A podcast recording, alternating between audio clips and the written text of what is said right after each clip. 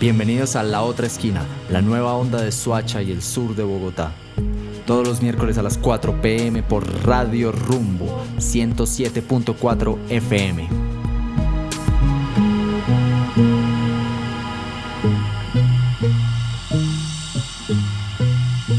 Amigos, amigas, gente, muy buenas tardes. Bienvenidos a La Otra Esquina Radio, el lugar donde cada semana encontramos nuestro sur.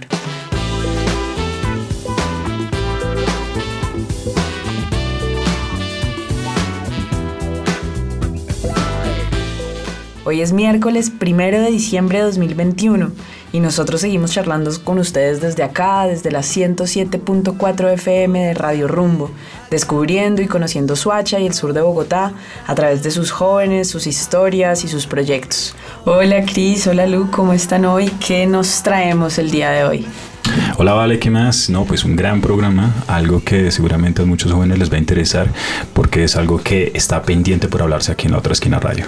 Así es, hola Vale, hola Cris, hola a todos nuestros oyentes y nuestros invitados. Y como dice Cris, en efecto, el programa de hoy es de un tema muy interesante, más específicamente de la cultura canábica, que últimamente está más presente de lo que se puede imaginar el consumo está más extendido y a ojos de muchos más normalizado. Prueba de ello son los numerosos clubs canábicos que se pueden encontrar por diferentes ciudades del mundo, especialmente en las ciudades de Europa. Pero en América Latina, al menos ocho países han aprobado la marihuana con fines medicinales y tan solo dos, con sus diferencias, que son Uruguay y México, han legalizado el consumo con fines recreativos, lo que ha promovido el auge del autocultivo y el consumo responsable e informado. Por nuestra parte, en Colombia está permitido el uso de cannabis para fines medicinales y científicos.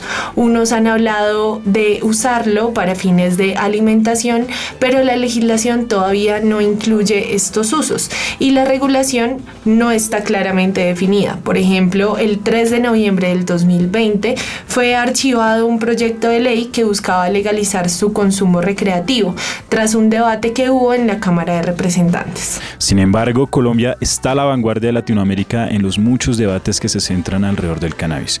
Quizás una de las más centrales y que no necesariamente se discute en los altos estrados políticos es la estigmatización hacia la juventud y las consecuencias culturales y políticas que esto conlleva, en especial cuando se trata de organizaciones juveniles o parches que promueven el autocultivo, así como el consumo consciente y responsable del cannabis. Por ello, hoy hablaremos de esta cultura en movimiento que cada vez va haciendo más notable su voz y que aquí en Suacha y en los barrios populares del sur de Bogotá, a pesar de esa pesada carga histórica que se ha puesto sobre nuestros hombros, responde con propuestas positivas de cara hacia el futuro. Así le damos la bienvenida a una nueva conversación que tejeremos con dos nuevos colectivos que la apuestan a la comunidad, en este caso de la cultura canábica. Y bueno, para empezar este programa nos vamos con música viejo Iván, póngame este ska llamado Cannabis. Venga ya esa chinatron, quémame la chinatron. Saca un papelillo, me preparo un cigarrillo y una china para canuto de hachís. Saca ya la chinatron, venga ya esa chinatron, quémame la chinatron. No hay chinas, no hay chinas hoy. No hay chinas, no hay chinas hoy.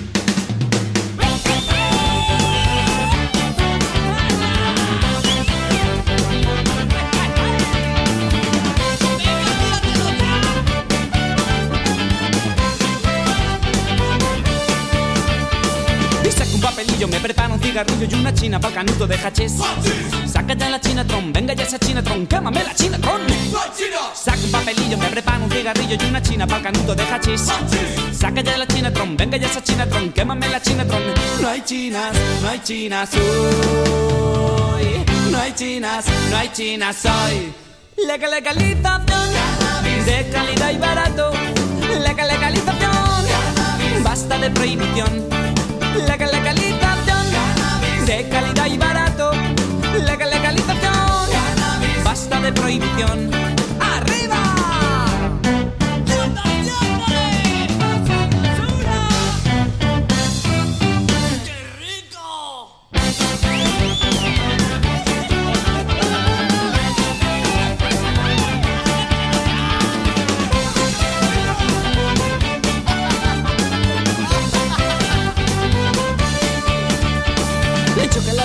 Hay en Tiso de Molina, ni en Vallecas, ni siquiera en Chamberí.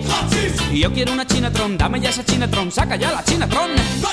Sin cortarme un pelo, yo quiero mi caramelo, voy corriendo buscando a mi amigo Ali. Pásame una Chinatron, yo quiero una Chinatron, una posturita tron. No chinas, no chinas soy. No chinas, no chinas soy. Legal, legalización, cannabis de calidad y barato. Legal, legalización, cannabis. Basta de prohibición. Legal, legalización,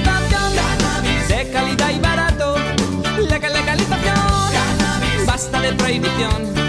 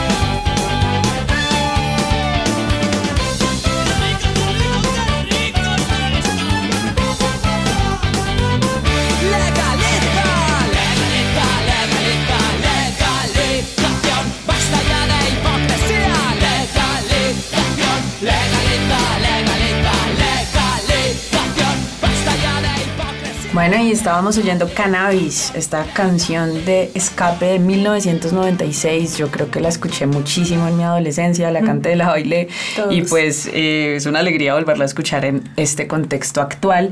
Y con esta canción sota que busca el apoyo a la legalización de la marihuana, nos vamos a este tren que va al sur. Tren al sur.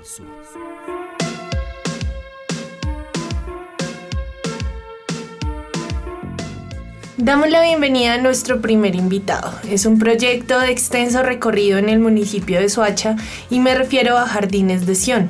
Es un colectivo que trabaja en charlas de educación ambiental, huertas comunitarias y agricultura urbana, pero de- desde hace 10 años vienen trabajando desde el autocultivo de cannabis y la colección de genéticas de la planta. Jardines de Sion ha venido asesorando empresas que se dedican legalmente al cultivo y buscan a través de toda su actividad que el su- consumidor de cannabis, bien sea médico o recreativo, pueda ser autónomo y también pueda producir sus propias plantas. En ese sentido, también han brindado talleres a grupos juveniles a quienes regalan sus semillas en eventos, trabajando en pro de que sean conscientes del consumo de la planta y puedan tener un producto de calidad y crear un concepto de que las personas que la usen puedan ser llamados jardineros. Está en el micrófono Esteban Ruiz, ingeniero agrónomo y uno de los líderes de Jardines de Sion, que principalmente es el que está encargado del, tema del autocultivo. Así que Esteban, bienvenido a la otra esquina de radio. ¿Cómo va mi hermano? Muy buenos días para todos, ¿cómo están? ¿Cómo me les va? Hola Esteban, bienvenido. Pues bueno, ustedes llevan más de 10 años trabajando y luchando por defender y empoderar al consumidor de cannabis. Cuéntanos un poco cuáles son las estrategias pedagógicas más efectivas que han podido, pues como ya sintetizar, digamos, al día de hoy. Bueno, primero que todo, pues agradecerles mucho la invitación al espacio. Eh, desde Jardines de Sion, pues estamos muy contentos siempre de poder brindar, pues como la información a la gente y pues eso nos lleva precisamente al tema de cómo lo hemos logrado, ¿no? Creo que la pedagogía más grande que hemos podido tener es entregar la semilla. Entregar la semilla es comprometer a la persona que haga crecer la planta. Claro, y, y así las personas también aprenden con ustedes, eh, pues recibiendo la semilla y recibiendo también consejos de ustedes, pues para su propio cultivo. Y en este sentido, yo creo que muchos de nuestros oyentes se preguntan como, bueno, ¿cuál, ¿cuál puede ser el beneficio de tener un cultivo propio en casa? Y también, y también muy importante, ¿cuáles son los aspectos legales que debemos tener en cuenta? Creo que eso no está muy claro. Eso es lo más importante, ¿no? O sea, realmente lo más importante es eh, pues que Colombia, desde hace ya un buen tiempo, desde 1986, eh, tiene una legislación acerca del autocultivo. En 2015, cuando se, se, firmó la ley acerca del cannabis, el uso seguro del cannabis, se aprobó el decreto 613, que em, tiene una parte que habla del autocultivo en el cual permite que una persona, una persona natural, pueda tener hasta 20 plantas de cannabis para su uso personal. ¿Listo? Sí, pero ¿y cuáles son los beneficios de tener pues esta, este cultivo en casa? Listo, entonces ahora teniendo en claro que, que, la ley en Colombia permite tener un autocultivo, las personas eh, deben empezar a ver pues, los diferentes factores. Digamos, para nadie es un secreto que existen un montón de usuarios del cannabis recreativo. ¿sí? Pero estos usuarios normalmente acceden al cannabis a través del narcotráfico, del microtráfico y demás pues, entes repugnantes que, que invaden la sociedad y que lo único que hacen es, es, digamos, entregarle un producto de dudosa procedencia y que en realidad no sabe si es un bueno o un mal producto. ¿sí?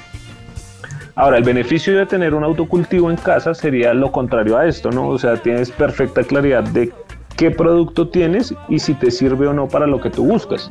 Eso sería como la, pues el mayor beneficio, además del beneficio de salud, ¿no? Es como si yo cultivara mis propios tomates o cultivara mis propias fresas o cualquier cosa que me fuera a comer. Yo sé que no le estoy aplicando veneno, que no le voy a echar nada raro pues para consumirla, sino que es una planta como cualquier otro. Claro, Esteban, y bueno, esto de tener en cuenta el origen ¿no? de las cosas eh, es, es supremamente importante, sobre todo en un país como el nuestro, tan conflictivo y pues en el que el narcotráfico ha significado tantas desgracias. Y bueno, también como en Colombia, en México sucede algo parecido y yo quiero eh, pasar a nuestro siguiente invitado, que además debo decir que es un amigo muy cercano en mi corazón. Entonces, Cris, adelante. ¿Quién más está con nosotros el día de hoy? Así es, Valeria. Continuando con esta onda del autocultivo, del consumo responsable y el empoderamiento de los consumidores, le queremos dar la bienvenida a un invitado que en el contexto mexicano ha promovido y tejido una red de, de autocultivo a través de Terraza Güera, un proyecto colaborativo que es también una expresión política y democrática les hablo de Víctor López, un académico amante del cannabis y de los beneficios sociales de salud y comunitarios que pueden generarse a partir de su cultivo y su consumo. Así es, Cris, Terraza es un espacio de encuentro, de reflexión y de aprendizaje. Cada miembro de este proyecto ha aportado desde su propia experiencia al crecimiento del mismo y esto los ha llevado a popularizarse y a seguir luchando por la soberanía de los cultivadores de cannabis a lo largo de todo México. Definitivamente Víctor es un ejemplo de cómo hacer frente a situaciones adversas que se presentan en la vida, pues fue a causa de una enfermedad familiar que tuvo el impulso de crear este proyecto, darle fuerza y motivar a otros para juntarse. Por supuesto estamos felices y encantados de tenerte en la otra esquina, Víctor. ¿Cómo estás hoy? Hola, ¿cómo están? Eh, pues me encuentro muy bien y pues que este, con muchas flores que me echaron por ahí, les agradezco mucho. Bienvenido, Vic. Eh, pues bueno, yo te quería preguntar desde tu experiencia y desde tu gestión con Terraza Güera, ¿qué tan factible ves que a través de la promoción de la autogestión sea posible hacerle frente a la hegemonía del desarrollo que pretende replicar un modelo económico también para el cannabis? ¿Cómo nos podemos escapar de eso? Eh, pues justo como ahorita el compañero Esteban eh, mencionaba, yo creo que en la construcción de redes, ¿no? Eh, por ejemplo, el proyecto de Terraza Güera, y ahorita que hablaban de la regularización y la legalización que está en México, entre comillas, realmente las, los artículos, los cinco artículos que prohíben como el cultivo y la generación de, cannabis, ¿no? O, o, el consumir cannabis, están inconstitucionales y actualmente más que estar ya legalizada la cannabis aquí en México, estamos como en un hueco como en un limbo, eh, porque no, no está, digamos, ni prohibido, pero tampoco están todos los lineamientos para que las personas puedan eh, cultivar sus plantas. Lastimosamente, eh, con lo que tú mencionas ahorita, el, el, modelo económico que se está siguiendo y que hemos estado siguiendo todos los países en Latinoamérica y que México, lastimosamente, es un gran ejemplo para el resto del continente, porque pues como estamos al lado del gringo, pues siempre pasan todas las políticas aquí y luego ya van para allá abajo, ¿no? Entonces México también es como una influencia para Latinoamérica o para el sur de América, de América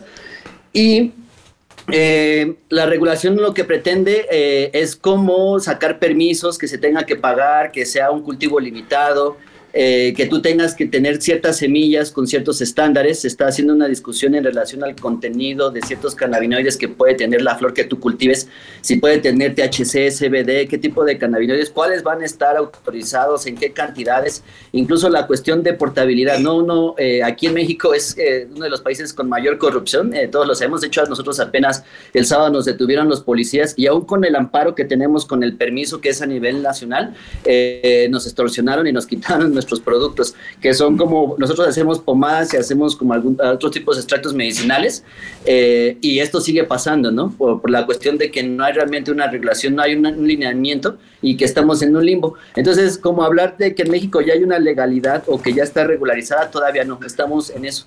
Y en ese sentido, eh, cuando tú hablas de la autonomía, pues es a lo que apela este proyecto. Apelamos a que antes de que esto se regule, se regularice, perdón, eh, y no, no como que queramos hacerlo, porque además pensamos que esto ya está pasando, ¿no? Antes de que nosotros empezáramos a cultivar, como ahorita que escuchamos a compañeros Esteban que lleva 10 años cultivando, nosotros apenas llevamos 6, eh, 7 años, ¿no? Y conocemos gente que ya lleva más de 20 años, que ya lleva 30 años cultivando. Y en ese sentido yo pienso que esa cuestión de la autonomía es algo que ya está, que está intrínseco y que simple y sencillamente hay un sistema, que en este caso son los estados nacionales, que, se, que rigen normas para ciertos grupos sociales que aceptan ser parte de ese espacio pero personas que no queremos ser parte, que no nos sentimos identificados eh, con las normas o como nos quieren ellos adecuar, ¿no? Eh, intentamos buscar cómo estar a los márgenes, porque si bien estamos dentro de esto y por eso tenemos también un amparo, tenemos un abogado y estamos también ahí como viendo qué está pasando constitucionalmente, creemos en la autonomía y en la la construcción de alternativas distintas al desarrollo. Eh, contemplamos el desarrollo como eh, una política que sigue destrozando el planeta, eh, que, hablan ellos de desarrollo sustentable ahorita en el COP26, pero que sin embargo siguen apelando a, a, generar energía con elementos fósiles, ¿no? Por ejemplo, aquí en México se está haciendo otra vez una refinería, se está planeando un tren Maya que está destrozando la selva lacandona. Entonces, cuando hablan de todo eso, el cannabis también está ahí, ¿no? O sea, lo quieren como encasillar y quieren regular justamente la libertad de una planta que tiene una diversidad, ¿no? La diversidad del cannabis es que es una planta sencilla, que es de nuestro clima, que es una semilla que tú puedes sembrar de manera natural, eh, que al ser una semilla orgánica puede ser macho, puede ser hembra y a partir de eso tú puedes jugar con la genética, dar seguimientos, experimentar y hacer muchas cosas y es muy diversa. Todo eso no se está viendo y ni siquiera se está debatiendo eh, en el Senado, ni con los diputados, ni en todo esto. Entonces, cuando hablas de autonomía, yo creo que la autonomía ya está, simple y sencillamente es cuestión de encontrar las personas que estamos sembrando. Tremendo cómo hace eco todo lo que tú dices, Víctor, aquí en nuestro contexto, o sea, cómo se replica lo que tú nos reflejas o nos cuentas, nos haces ver lo que sucede en México y lo que sucede aquí en Cazucá, en Soacha, en el sur de Bogotá, en zonas donde, pues bueno, también se están tejiendo una red de, de diferentes eh, diversidades de colectivos juveniles, entre ellos, pues bueno, los, eh, los que están dedicados al tema del cannabis, también buscando todas estas aristas que tú mencionas. Y bueno, pues nosotros sabemos además que Terraza Güera también ha sido un espacio de confluencia de cultura, desde el rap, las bicis, la agricultura, la botánica, por aquí Valeria nos ha venido comentando sobre el tema, eh, y todos aportando desde cada uno de sus campos para enseñar y concientizar. Yo te pregunto, ¿son este tipo de iniciativas las que necesitamos, por ejemplo, en Colombia, en Latinoamérica, para romper el estigma alrededor de la marihuana? Eh, pues yo creo que ya existen, como te digo, y sí, sí son necesarias porque hay una eh, hegemonía cultural, ¿no? Del capitalismo, cómo nos lo venden. Entonces, son eh, estos espacios en donde el Estado no hace eco, ¿no? Y que nada más está volteando para quitarle sus impuestos, en donde nosotros intentamos incidir, ¿no? Eh, vamos para allá, convocamos raperas, convocamos artesanos, convocamos gente que esté involucrada con el colectivo o con el consumo de cannabis, eh, porque pensamos que la forma, como tú mencionas, de romper el estigma es que la gente también se dé cuenta que el cannabis está en todos lados. Está, las hay mamás canábicas, por ejemplo, ¿no? Hay raperas canábicas que están haciendo hip hop, hablando de todo esto. Eh, hay enfermos canábicos, ¿no? O sea, el, cannabis está en todos lados, es interseccional también, ¿no? Está eh, en la población indígena, por ejemplo, en nuestros países, como tú mencionas. Eh, y sí pensamos que eso es lo que necesitamos, difundir y divulgar como toda la información que tenemos. Aquí está Mariana, que ella es bióloga, ella es una parte bien importante de este proyecto y es bien importante porque pues justamente eso, ¿no? También pensamos que las ciencias únicamente están en las universidades. Nosotros somos de la UNAM, de la Universidad Nacional Autónoma de México, esto es público, nosotros pagamos 20 centavos por la educación que tenemos. Yo estoy en un posgrado, ya está terminando su licenciatura. Y pensemos que tenemos que retribuirle a la sociedad parte de esta gratuidad, ¿no? Y parte de la posibilidad de haber estado en una muy buena universidad. Y también pensamos que parte de este proyecto es divulgar la ciencia y ella lo hace muy bien. Yo creo que ahorita les puede también compartir algo. Claro que sí, bienvenida también Mariana, ¿es tu nombre? Sí, muchas gracias, Mariana. Hola, Mariana, bienvenida también. Sí, pues de acuerdo con todo lo que dices, Vic, creo que es necesario como un cambio, una transformación cultural para que entendamos la cannabis desde, desde toda su interseccionalidad, multiplicidad y, y, no caigamos, no caigamos como sociedad en esa propuesta de pronto de la hegemonía capitalista que, que, que yo creo que poco a poco se está también poniendo y, y está llegándole a todo el mundo y hay que hacerle frente a eso. Y creo que desde nuestros territorios locales pero también haciendo red latinoamericana y en parte por eso también estamos acá charlando en, en, la otra esquina radio y en esta sección Tren al Sur con colectivos tanto locales como nacionales e internacionales, porque igual el tejido y la red creo que son fundamentales en todo este tipo de iniciativas. Sí, porque muy bien decía ahorita Víctor que pues, hay unas autonomías, pero siento que son autonomías, micro autonomías diría yo, todavía hay que tejer ese, esa red colectiva y llegar a, a en, en algún futuro, no sé si cercano o lejano, a una autonomía colectiva, pero mucho más grande, ojalá ya transnacional, ¿no? Pues como que podamos compartir una autonomía eh, colectiva entre Colombia y México, ¿no? Eh, pero yo tenía una pregunta para Mariana. Tú desde tu carrera, desde tus conocimientos, ¿qué nos puedes compartir en este momento a nuestros oyentes y a nosotros aquí en cabina sobre lo que has llegado a descubrir sobre la planta que nos permita desmitificar esa estigmatización que hay alrededor de ella? Este, cuando yo conocí cómo era, cómo era la morfología de las plantas, lo pude relacionar con la planta, con la planta de cannabis. Y yo creo que desde ahí va todo esto, este, desmitificar la marihuana como solamente la flor que se fuma y que te pone de alguna manera en algún estado, sino que solamente es una planta y así como cualquier planta necesita cuidados, necesita sol, necesita agua, necesita tipos de nutrientes, este, que no solamente es la flor fumada, sino que también las hojas se pueden usar para pomada, que las ramas se pueden utilizar para hacer harinas, para hacer fibras y que la planta no es solamente lo que nos han hecho creer, este, que es una droga, una sustancia ilegal, sino que solamente es una planta. Entonces, sí, creo que eso es lo principalmente que, gracias a la biología y gracias al cultivar este cannabis y al ir aprendiendo respecto a la biología, a la misma par que iba aprendiendo sobre el cultivo de la cannabis, pues me ayudó a hacer ese tipo de relaciones y poderlo comunicar pues primero a mi gente cercana y luego pues ya a los demás que se han ido acercando de que la cannabis solo es una planta. Claro, Mariana y bueno también eh, Esteban eh, y Víctor, ahora que hablamos del autocultivo, este también es una forma de evitar esa reproducción de ciertas dinámicas nocivas, como hablábamos anteriormente, el microtráfico. ¿Cómo se puede incentivar a las personas a iniciar con el autocultivo y también a generar encuentros sociales y comunitarios a partir de este? Por ejemplo, Esteban, ¿qué opinas tú? Eh, bueno, pues primero que todo me gustaría... Em, decirle a Víctor que, que, palabras tan chéveres, de verdad que sí somos pueblos hermanos, los mexicanos y los colombianos compartimos muchas experiencias y como segunda instancia me parece que lo mejor que se puede hacer es lo que precisamente él dijo, buscar a los espacios y las personas a los que pues congrega la planta.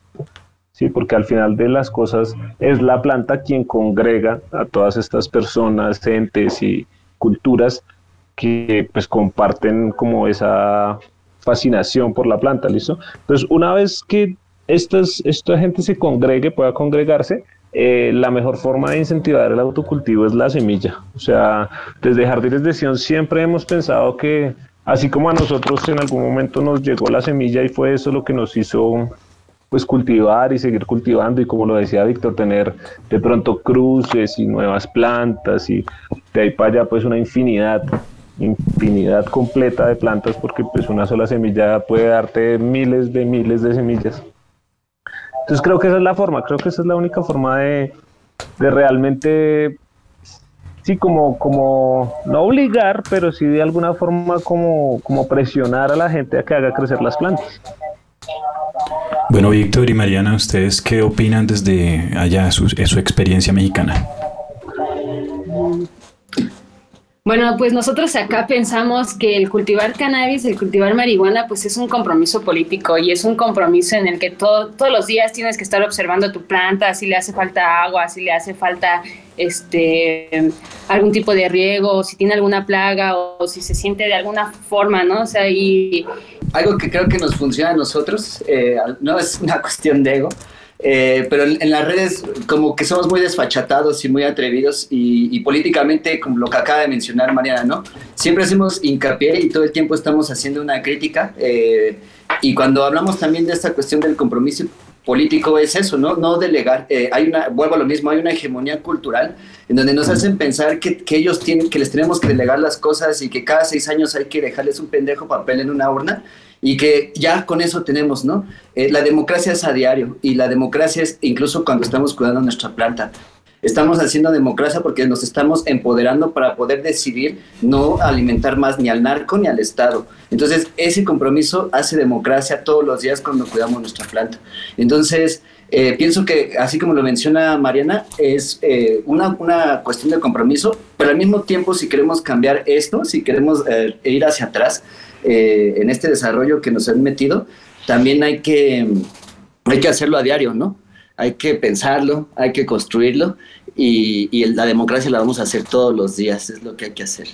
Bueno, Víctor, Mariana, Esteban, muchas gracias por haber aceptado la invitación a participar en este episodio de La Otra Esquina Radio. Ha sido un placer tenerlos. Espero que también hagan red entre ustedes, eh, más allá de este programa, que sigamos tejiéndonos como latinoamericanos en todas estas iniciativas que buscan también darle la vuelta al sistema, por decirlo de alguna manera. Y los invito a seguirnos escuchando. Bueno, y a seguirnos en nuestras redes sociales para que sigamos enterados de lo que nosotros estamos haciendo. Cada uno es de, nuestras aristas, desde nuestras actividades. Eh, nos pueden encontrar como La Otra Esquina FM en Instagram y La Otra Esquina Radio en Facebook y Twitter. muchas gracias. Eh, de verdad, estamos entonces eh, volviéndonos a encontrar en un nuevo espacio. Muchísimas gracias a ustedes. Que tengan buen día. Muchas gracias, esté muy bien, fume diciembre. Así será. Y bueno, ahora nos vamos con más música. Alerta camarada, esto es legal.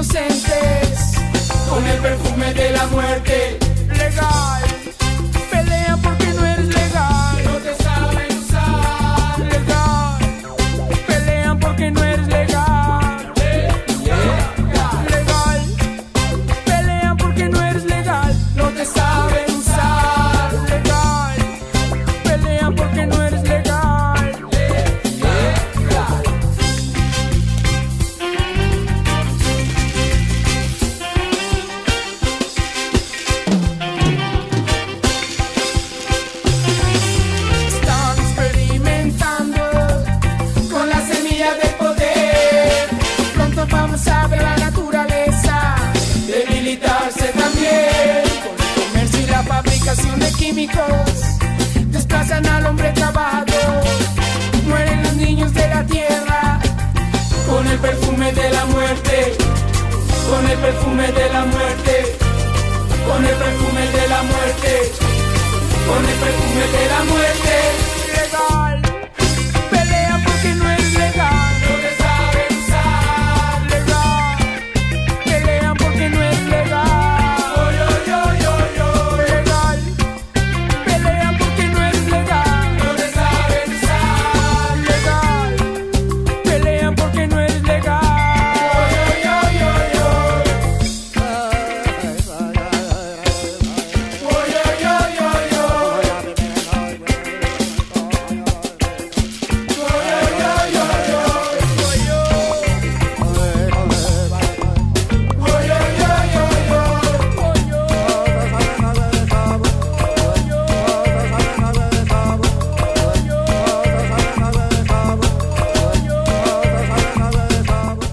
No estábamos escuchando este gran clásico Alerta Camarada Legal de hace más o menos unos 10 años, un gran clásico colombiano del reggae. Y bueno, con esta canción nos vamos a recorrer esquinas de Suacha y al sur de Bogotá.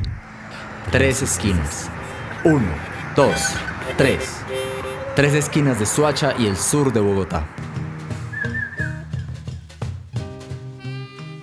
La esquina de hoy es un punto frecuente de realización de talleres de autocultivo aquí en el municipio de Soacha.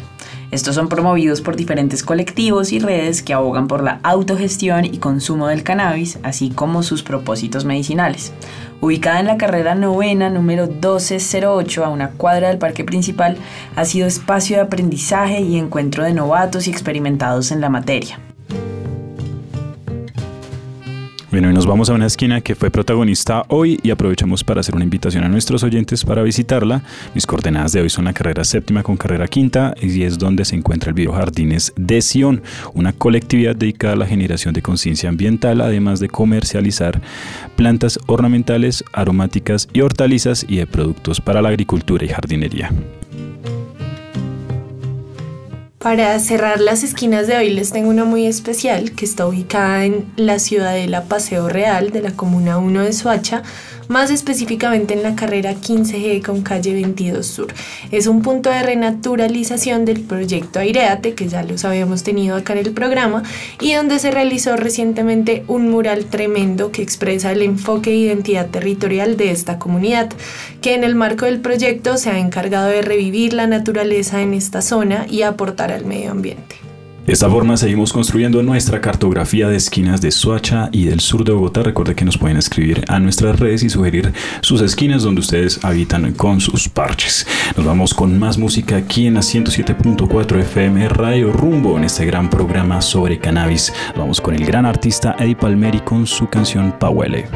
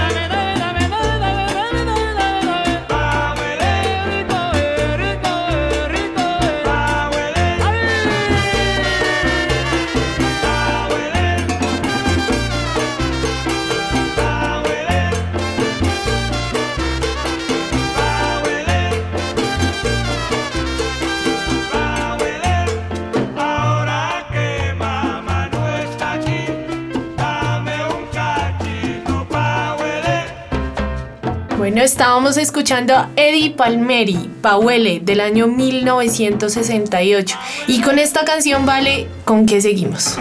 Bueno, Lu, te cuento que hoy quisimos agregar a este programa de cultura canábica un ingrediente inseparable que siempre nos acompaña acá en la otra esquina y es la música.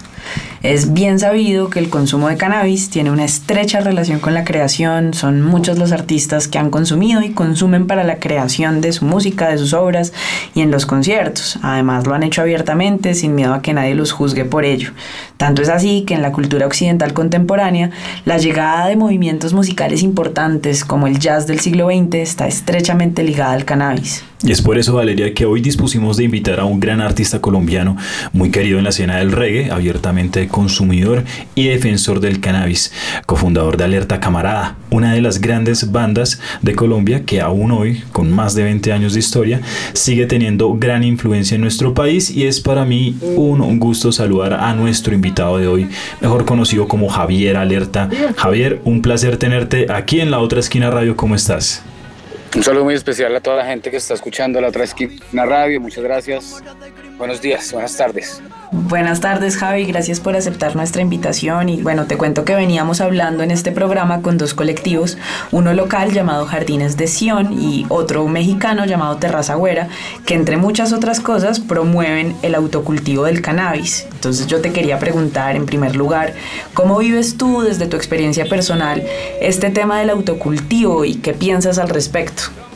Bueno, primero que todo antes eh, estaban diciendo que fumar para componer, fumar para hacer música. Esto va más allá de fumar para simplemente hacer una canción o pasarla bacana. La cannabis es una cultura increíble y más allá del ocio hay una parte científica, hay una parte medicinal y hay una parte que tiene que ver como con la mística del ser humano también y la búsqueda de muchas cosas, del arqué, del porqué de las cosas. El autocultivo es súper importante ya que pues primero quitamos de la mitad al narcotráfico. Sí, nosotros en el país, nuestra constitución y nuestro sistema legal nos permite tener 20 plantas.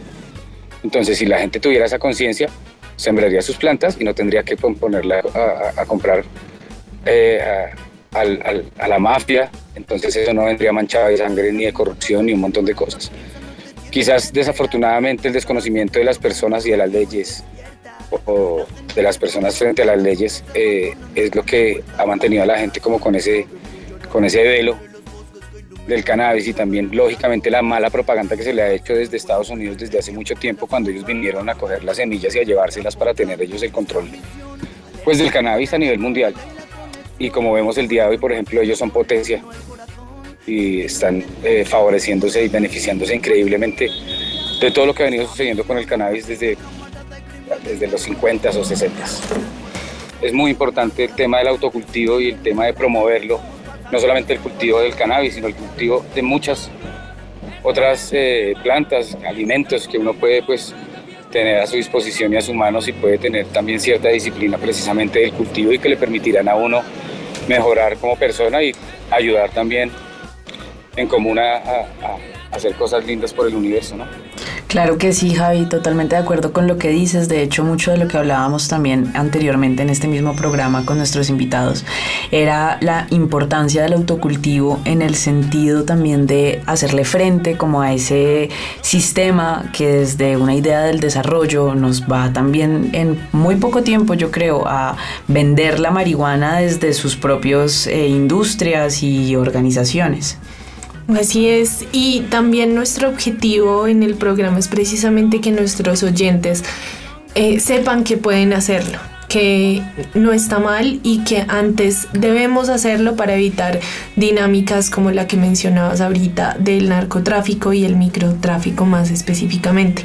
Porque es que toda esta movida de la cultura canábica también es entendida como un compromiso político, como un compromiso ciudadano, que requiere activismo por parte de personajes públicos como tú. ¿Qué tanto lo ves tú de esa forma? ¿De alguna manera has tomado ese papel activista alrededor del cannabis? Digamos que tácitamente lo hace uno porque pues eh, esto viene ligado a la vida, a la forma de vida y al, desarrollo de, pues, de la personalidad, lógicamente. Sin embargo, esto le choca a muchas personas eh, incluso a personas que también la usan o que la consumen o de alguna forma están relacionados a ella, porque pues también hay mucha hipocresía y mucha alrededor del cannabis, eso es, eso es una realidad.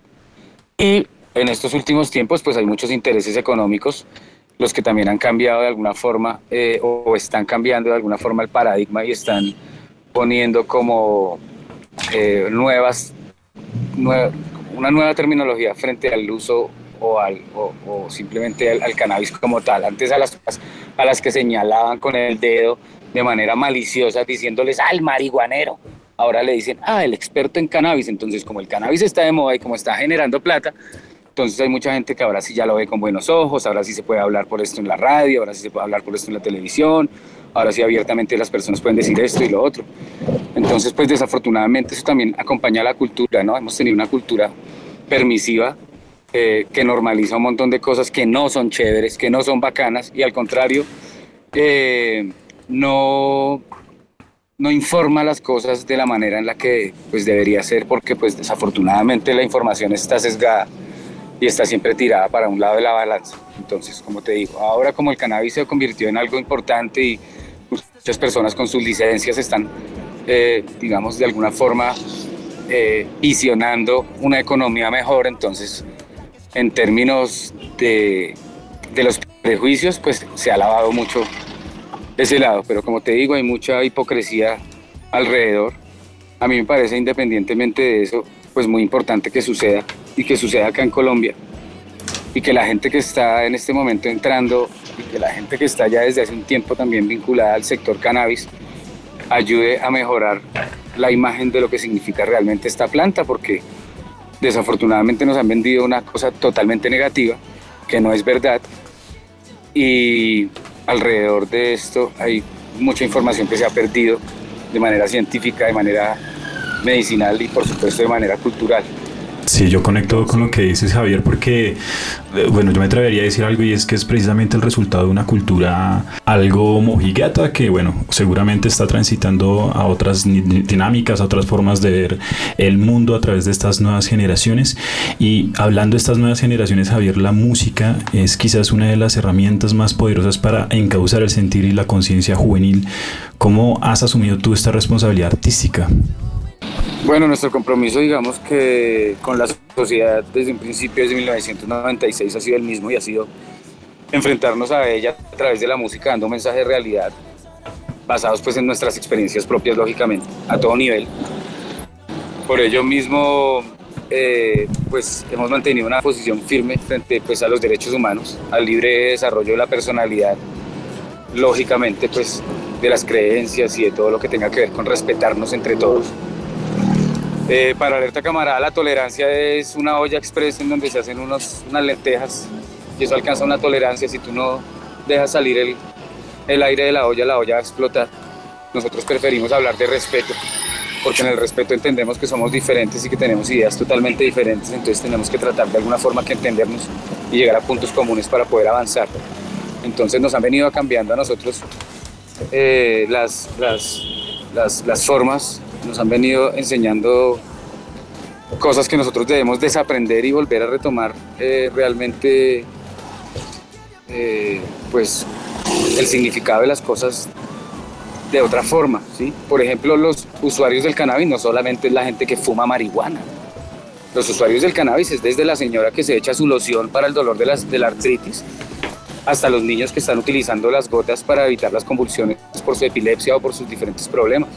Los usuarios del cannabis no son solamente las personas que, que enrollan un bareto para caminar por ahí y pasar el tiempo chévere, bacano. No, señor, los usuarios del cannabis son personas que en este momento están trabajando por una legislatura y por darle al mundo una oportunidad, ¿sí? Para reforestar el mundo, para, para entregarles medicina a las personas necesarias, ¿sí? Entonces, hay que entender los conceptos, los conceptos deben renovarse, así como la imagen del cannabis debe renovarse aprovechando que en este momento todas las personas están abriendo los ojos desde el lado económico. Entonces deberíamos de alguna forma entender esto para, para poder avanzar en común. Claro, y eso que mencionas es muy importante, Javier, porque también es este tema de la cultura canábica es una lucha por romper ese estigma alrededor de la marihuana y entender precisamente lo que tú dices, no únicamente es, es el uso recreativo que se le da a la marihuana, sino los muchos otros usos que son realmente importantes para muchos grupos poblacionales.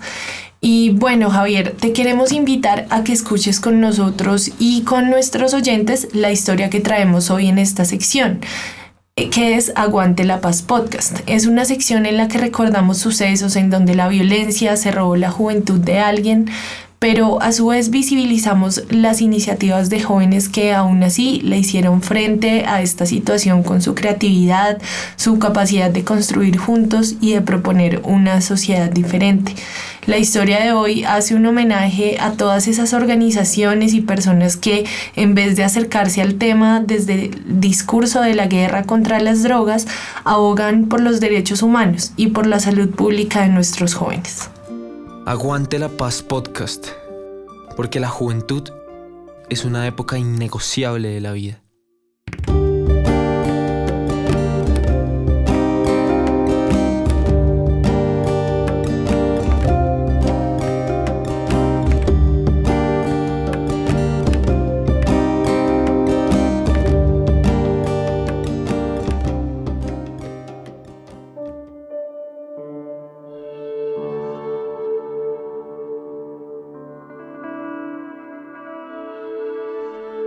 Johander Martínez es uno de los 15.000 consumidores de heroína que hay en el país, según la organización internacional Acción Técnica Social. Para muchos, Johander no entra dentro de la categoría de víctima del conflicto armado, pero él, como muchos otros jóvenes, ha sufrido los coletazos que la guerra ha dejado en las ciudades. Desde niño vive en las calles del centro de Cali, la ciudad con más índices de consumo de sustancias en el país y también la más violenta según datos de medicina legal. Pero Joander no es solo una cifra. Joander es un venezolano que a pesar de su alegría y las ganas de salir adelante, hace parte de todos aquellos que por la desinformación, la estigmatización y la marginalidad de un contexto marcado por el microtráfico, el desplazamiento y la falta de oportunidades, un contexto que por décadas ha asolado a la capital del valle, han tenido que luchar con el consumo crónico. En cuestión del consumo, más que todo influyó la calle, las malas decisiones y el poco conocimiento que tenía sobre las drogas y eso. Y era inocente de esos temas y probé, me gustó, lo hacía esporádicamente, después se volvió crónico. Eh, cuando estaba pequeño, en mi casa sí había violencia, intrafamiliar, mi papá que le pegaba a mi madre. Yo llegué al programa cuando aún se llamaba Cambie. A mí me dijo un usuario que había un local acá en Cali, en el centro, donde daban jeringas gratis y decidí ir para ahorrarme el dinero porque realmente es una renta todos los días para comprar eso. Cambie es el programa de reducción de riesgos y daños de la ahora Corporación Viviendo, una organización que le apuesta desde el 2006 al consumo responsable e higiénico y al trabajo con las comunidades que han sido víctimas del conflicto armado, de desplazamiento o de violencia intrafamiliar y que llegan a los barrios más marginados de la ciudad como en el que vivía Johander. Actualmente, Cali recibe a casi 1.600 nuevas víctimas inmigrantes cada mes, de acuerdo con datos publicados por la alcaldía. Y el consumo crónico o problemático, como lo llaman en estas organizaciones, tiene todo que ver con ese contexto, con ese legado que ha dejado la guerra, como lo asegura Michelle Cerón, líder del programa de reducción de riesgos de la corporación y un acompañante incansable del proceso de Johander. La principal diferencia entre la reducción de riesgos y daños y la política antidrogas es que la política antidrogas sitúa a la persona que consume sustancias psicoactivas como, como un criminal, o sea, es la criminalización del consumo. Entonces, eh, todas las leyes y demás se determinan hacia la prohibición, mientras que la reducción de riesgos y daños sitúa a las personas que consumen sustancias psicoactivas como lo que son, como un sujeto de derechos, y lo que entra a abogar es por sus derechos. De hecho, en las personas que tienen un consumo problemático de drogas, eh, pues se entiende que es una persona que está en una situación de sufrimiento psíquico y social y pues lo que se quiere es atenderla y garantizarle el acceso tanto a servicios sociales y de salud. El enfoque de reducción de riesgos y daños también se diferencia de la política antidrogas por su enfoque ético, al reconocer la existencia de, del consumo de sustancias psicoactivas como algo que hace parte de, de la humanidad y que está en el mundo y que no, pues es un, una perspectiva ilusoria y, y poco honesta querer o pretender que no, que no exista, que, no, que haya un mundo libre de drogas. El entorno hostil del que ha sido parte Johander y del que habla Michelle ha sido alentado a sí mismo por la política antidrogas, que criminaliza a los jóvenes consumidores, los asocia con la delincuencia y evita que se creen conversaciones que permitan entender que los consumos problemáticos, como el de Johander, son un tema de salud pública y de falta de oportunidades, no de terrorismo. Aún así, luchando contra la estigmatización y el desconocimiento, Joander decidió un día iniciar el cambio. Al principio lo hizo pensando en ahorrar dinero, pero ahora lo hace por la convicción de que al menos así puede mitigar los riesgos a los que estuvo expuesto por tantos años. Yo creo que sí se puede tener un consumo responsable. ¿Por qué? Porque responsabilidad en un consumo es no compartir jeringas, tirarlas en la calle, no compartir el agua. Es difícil, no todos no, no es que no todos puedan, todos podemos hacerlo, pero hay mucha gente que no presta atención al daño que se pueden hacer más adelante con las enfermedades que pueden ser hepatitis, VIH, sífilis y cualquier otra enfermedad que se pueda transmitir a través de la sangre, pues. Pero sí se puede. Yo se lo puedo explicar a las personas, pero no todo el mundo no lo va a entender porque a la mayoría del mundo, quiere un mundo sin drogas y eso, y nos tienen como rechazados, pero sí se puede tener un consumo adecuado, responsable y higiénico. Otra de las grandes diferencias entre la guerra contra las drogas en Colombia, que deja casi 4.000 muertos al año, en su mayoría jóvenes, y los programas de reducción de daños, es que estos últimos comprenden que quien consume es un ser humano no un criminal, y por ende buscan minimizar las consecuencias negativas que el consumo de sustancias puede tener sobre la salud de quienes consumen y de la sociedad en últimas. Borrar el consumo de drogas en el mundo es casi imposible, no se puede tapar el sol con un dedo.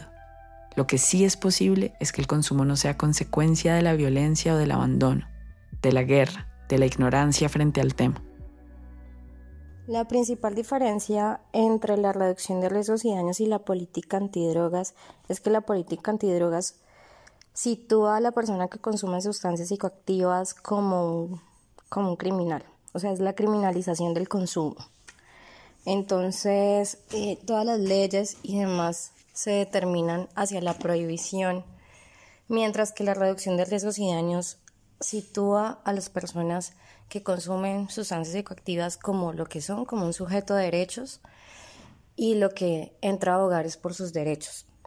De hecho, en las personas que tienen un consumo problemático de drogas, eh, pues se entiende que es una persona que está en una situación de sufrimiento psíquico y social y pues lo que se quiere es atenderla y garantizarle el acceso tanto a servicios sociales y de salud. El enfoque de reducción de riesgos y daños también se diferencia de la política antidrogas por su enfoque ético, al reconocer la existencia de, del consumo de sustancias psicoactivas como algo que hace parte de, de la humanidad y que está en el mundo y que no, pues es un, una perspectiva ilusoria y, y poco honesta querer o pretender que no, que no exista, que, no, que haya un mundo libre de drogas. Este tipo de programas no solo busca mitigar el riesgo en el consumo, sino también quitarles de las manos el negocio a los carteles, narcotraficantes y grupos armados, responsables del 59% de las muertes del país en 2020 según Crisis Group,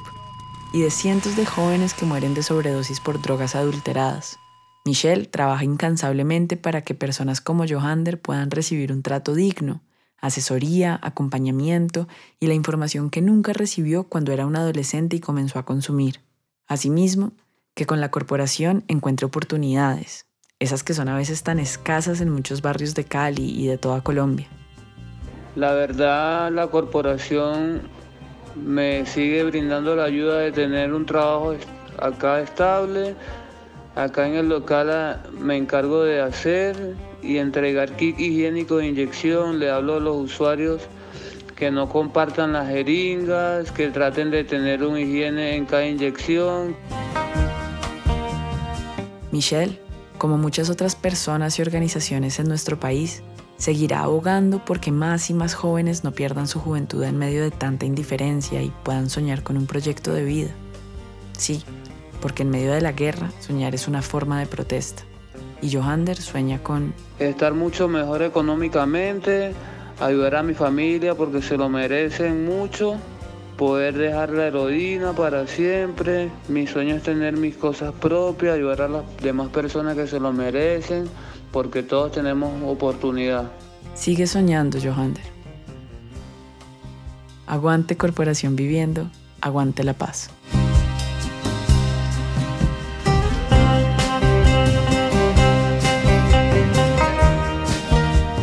Bueno, un podcast que nos deja muchas enseñanzas y una muy concreta y es que hay que ver a los drogodependientes como sujetos de derechos y no caer pues en esa estigmatización que es la criminalización que hay alrededor del consumo. Y también me lleva a pensar eh, un artículo donde, eh, de Ideas Paz donde indicaba sobre la necesidad de desligar la política antidrogas y avanzar a otras apuestas sociológicamente y científicamente respaldados como la misma legalización que permitiría desmontar el negocio que se teje alrededor de la ilegalidad y llevar paz a los territorios eh, sistemáticamente. Javier, yo te quería preguntar, bueno, uno, ¿cómo te pareció este, este, esta historia de Aguante la Paz podcast? Y segundo, bueno, ¿tú sí crees que se puede construir apostando, eh, se puede construir paz apostando a la legalidad de la droga? Bueno, primero me parece conmovedor escuchar esos relatos de personas que han sufrido esa enfermedad de la drogadicción me parece terrible y me parece que, digamos, en cuanto al tema del cannabis, no hay ni punto de comparación. Desafortunadamente, la gente ha relacionado las cosas de una manera que no es la forma. También pues es conmovedor entender que muchos de los muchachos y de las personas en general que entran al, al mundo de la drogadicción, como lo dice este joven, eh, lo hacen por inocencia muchas veces, por querer experimentar cosas. Entonces pues también es triste que que a veces esa falta de pronto de diálogo en las familias, en los núcleos familiares, porque él también habla que hubo violencia intrafamiliar en su casa, eh, es lo que de alguna forma también está llevando a la gente o direccionándola pues a que hagan cosas que no deben hacer y que experimenten con cosas que no están bien.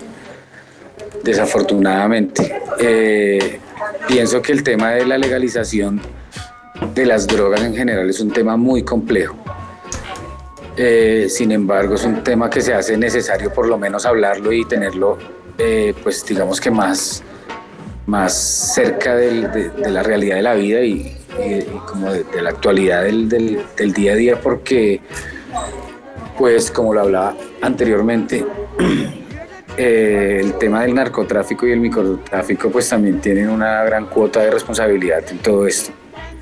Quizás sí de alguna forma se elimina ese, ese personaje maligno del, de la mitad, algo puede pasar. Sin embargo, pues hablar de enfermedades es un tema muy complejo y la drogadicción es una enfermedad muy compleja que ataca a muchas personas eh, sin importar ni la cultura, ni el estrato, ni la condición social. Entonces es algo muy, muy, muy complejo. Claro, Javier. Y precisamente este tipo de espacios también nos permiten informar a nuestros jóvenes, concientizarlos un poco también sobre estas temáticas, que ellos vean que hay una salida mejor, un consumo responsable, eh, informado y que pueden llevar a cabo ellos mismos, lo cual evita esas dinámicas que reproducen la violencia y el narcotráfico en nuestro país. De acuerdo, y como decíamos eh, al principio en la introducción del podcast, eh, lo importante es abogar por los derechos humanos y por la salud pública de nuestros jóvenes, es decir, eso debe estar igual ahí, en el centro del debate y de las iniciativas que tienen que ver con estos temas. Y bueno, pues ya con esto llegamos al, al, cierre de este programa sobre cultura canábica. Javier, muchas gracias por, por haber aceptado nuestra invitación, por estar con nosotros en esta conversación. A ustedes muchísimas gracias por invitarme, por el tiempo. Discúlpenme que yo ando por aquí en la calle, entonces escucha por ahí unos murmullos alrededor. Sin embargo, pues esta conversación me parece muy importante. Ojalá puedan continuar ustedes con esa labor y hablando de cosas importantes como esto, acercando estos temas a la comunidad, a la familia sobre todo, porque estos temas deben hablarse en familia. Es muy importante tratar estos temas en familia. En la familia es el núcleo en donde todo se puede recuperar, en donde todo se puede reestructurar, en donde todo se puede diseñar de una mejor forma. Entonces, cuidarlo y también pues eh, la oferta que nos hace el sistema de las diferentes cosas, la misma música, los programas, las películas, la comida, todo lo que el sistema nos está ofreciendo, es bueno también reflexionar alrededor de ello porque hay muchas cosas que no sirven que nos está ofreciendo el sistema. Entonces, chévere estar pendiente con todo eso. Gracias Javier y totalmente conectados con todo, con todo lo que nos dices, lo, con lo que nos compartes y estamos muy pendientes de lo que nos traerá entonces Alerta Camarada para un futuro para todos nuestros jóvenes y bueno, para todos los seguidores del reggae. Estamos eh, conectándonos, muchas gracias por eh, asistir, por participar en este programa de radio de cannabis, de cultura canábica, un programa de mucho interés para la juventud y para el futuro que poco a poco bueno, vamos construyendo nuevas narrativas alrededor de estos temas que antes no se tocaban y hoy nos permitimos dar un paso hacia adelante. No, y también ubicarnos, ¿no? También saber cómo nos ubicamos frente a este tema y entender que tenemos un papel fundamental en, en cómo vamos a enfrentar cada vez esas transformaciones que en nuestro mundo nos está dando alrededor de un tema como este. Y lo bueno de todo es que todos nosotros estamos siendo protagonistas en esa transición y en ese cambio. Bueno, muchas gracias a todos nuestros oyentes por conectarse con nosotros. Nos vemos dentro de ocho días con un nuevo programa. Chao, chao. Chao a todos nuestros oyentes.